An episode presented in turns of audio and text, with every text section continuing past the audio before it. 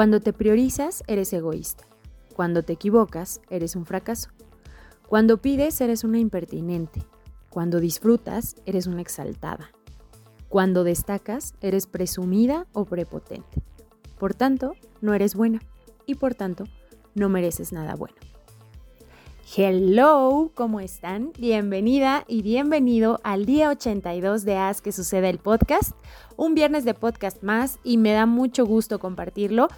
Y porfa, no te vayas, aunque seas em, hombre, quédate conmigo. Recuerda que es una comunidad de todas y todos y aprendemos juntas y juntos. Además, también puede aplicar en, en ustedes esta situación. O sea, no solo es como que el síndrome de la niña buena, pero se da normalmente en mujeres pero pues también puede existir el, síndrome del niño bueno. Además, pues finalmente puede que tengas hijas, hermanas, primas o amigas que les pueda interesar y se los puedas compartir y por supuesto también tú tener otra mirada a este tema. Así que, comenzamos.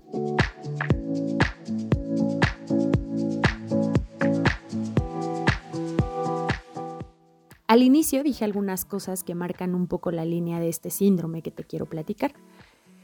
Creo que algunas generaciones crecimos con esto, ya que no había tanto auge al feminismo, al empoderamiento, ni al ser, sino al deber ser.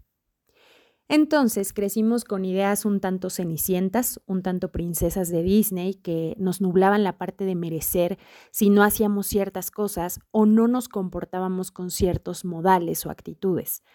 Como siempre, aclaro, no generalizo, quizá hubo algunas niñas o mujeres que no vivieron eso, y qué bueno, pero otras tantas sí. Y que a veces no necesariamente al 100% nos lo inculcaban mucho nuestros padres o nuestro núcleo familiar, sino también las películas, las telenovelas, los productos audiovisuales o las canciones. Entonces, ¿qué es el síndrome de la niña buena?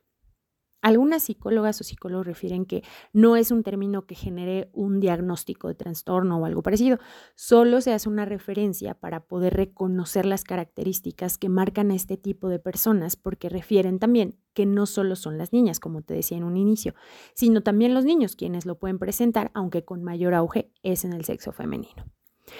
Y bueno, este síndrome es la complacencia desmesurada a los demás, ponerse ese servicio de todos y de todas y dejándonos en último lugar en elecciones, sentimientos y decisiones.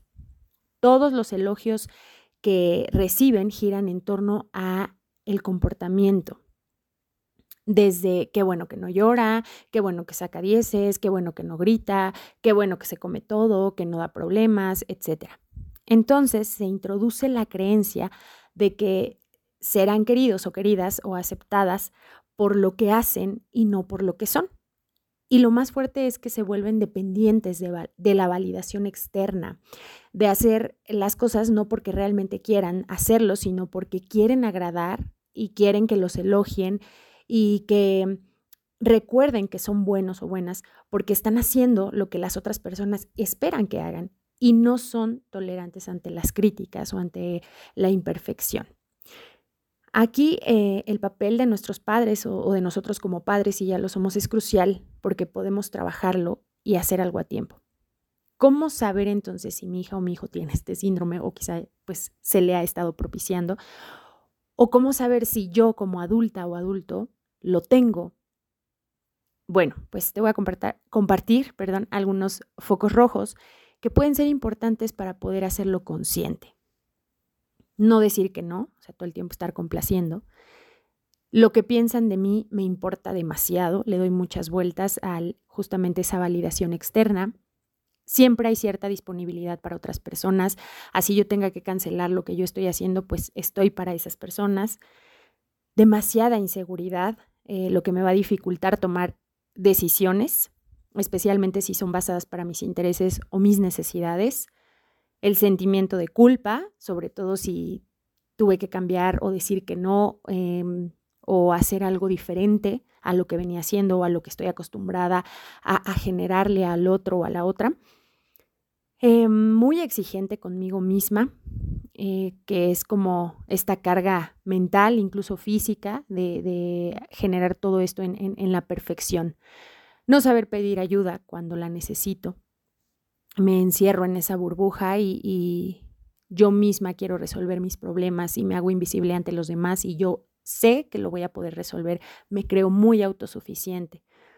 Evito mis emociones y huyo del conflicto porque pues no las sé gestionar y obviamente el, el meterme en, un, en una situación difícil o compleja, pues no me voy a sentir capaz de resolverlo. Mucho miedo de decepcionar a los demás, valoro más las necesidades de los otros, no me importa que yo no quiera, que no me guste, que no me sienta cómoda, porque si te digo que no, entonces ya no soy buena. Y anteponer el deber al deseo. Porque así con eso, a las niñas buenas nos enseñaron que la bondad o el mostrarnos buenas es sinónimo de no incomodar, aunque eso implique no poder ser como eres ni hacer lo que quieres, no enojarte nunca, aunque eso implique reprimir tus emociones y no poner límites a quien te hace daño. Ser muy prudente, aunque eso implique no disfrutar de la vida y reprimirte de tus deseos. Tener siempre un papel secundario, no el protagónico, aunque eso implique idealizar a otros y sentirme obligada a someterme para establecer vínculos y sentirme vista. A ser perfecta y correcta, aunque eso implique lastimarme a mí misma con palabras groseras y no permitirme equivocarme. Complacer, aunque eso implique olvidarme de mis propias necesidades. Porque entonces, si hacemos todo lo contrario, te dirán o recordarás estas frases. Así nadie te va a querer. Eso no es de señoritas. Las niñas buenas no hablan así o no se expresan así. Y el típico, calladita, te ves más bonita.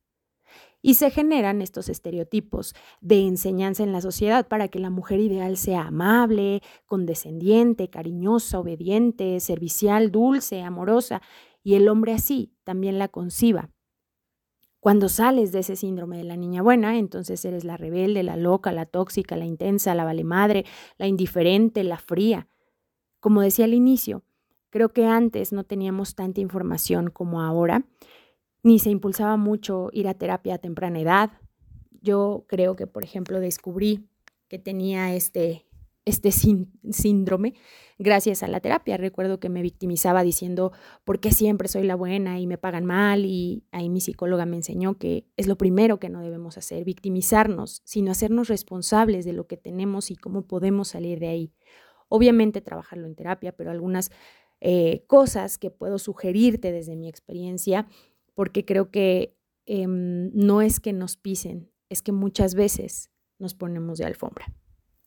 Creo que lo primero es decir claramente lo que quieres y lo que mereces, pero empezándotelo a creer tú y a dártelo tú. Siéntete merecedora de eh, así, tal cual eres. No sientas culpa si no puedes ayudar a alguien más, si no está en tus manos o eso ya no te incumbe. Empieza a aceptar que no todo el tiempo puedes hacerlo y está bien. Abandones de papel de salvadora. Por ahí tenemos el día 79 que hablamos justamente del síndrome del Salvador para que lo escuches también. Respeta tus valores y principios y muéstrale a las personas cómo quieres que te traten. Acepta que no vas a agradar siempre y eso está bien. Acepta que no todo saldrá como deseas o, o perfecto y eso también está bien y que equivocarse es de humanos y eso no resta tu valor. Y no te juzgues abrázate, acéptate así, con defectos, con errores, con tropiezos, así eres única. Con este síndrome aprendí que ser, ser madura para mi edad significaba ser lo que otras personas esperaban de mí, aunque eso no me hacía feliz. Así que, como diría Jessie Joy en una de mis canciones favoritas, no soy alfombra ni escalón. Esto es lo que soy. No tengas miedo de mostrarte tal cual eres. No venimos a esta vida a complacer a nadie más que a nosotras mismas y nosotros mismos, a disfrutar de la vida y a aprender. El único molde que debemos llenar y con el que debemos sentirnos felices es con el propio. No más niña buena, sino más niñas plenas y felices. Ahí está. Ve y abrázala y dale ese amor y, esa validación que solo se la puedes dar tú misma. Libérala de ese complejo, de ese síndrome. Ábrele la jaula para que vuele alto.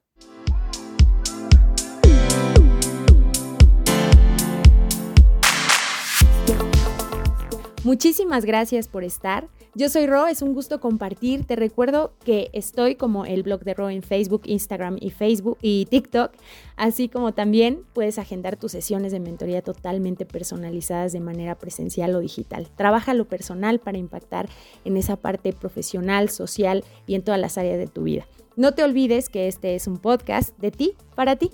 Ve y haz que suceda liberarte del síndrome de la niña buena. Gracias Creativa Comunicación por la gran producción de siempre. Te mando un abrazo enorme, lleno de buena vibra y nos saludamos muy pronto. Adiós.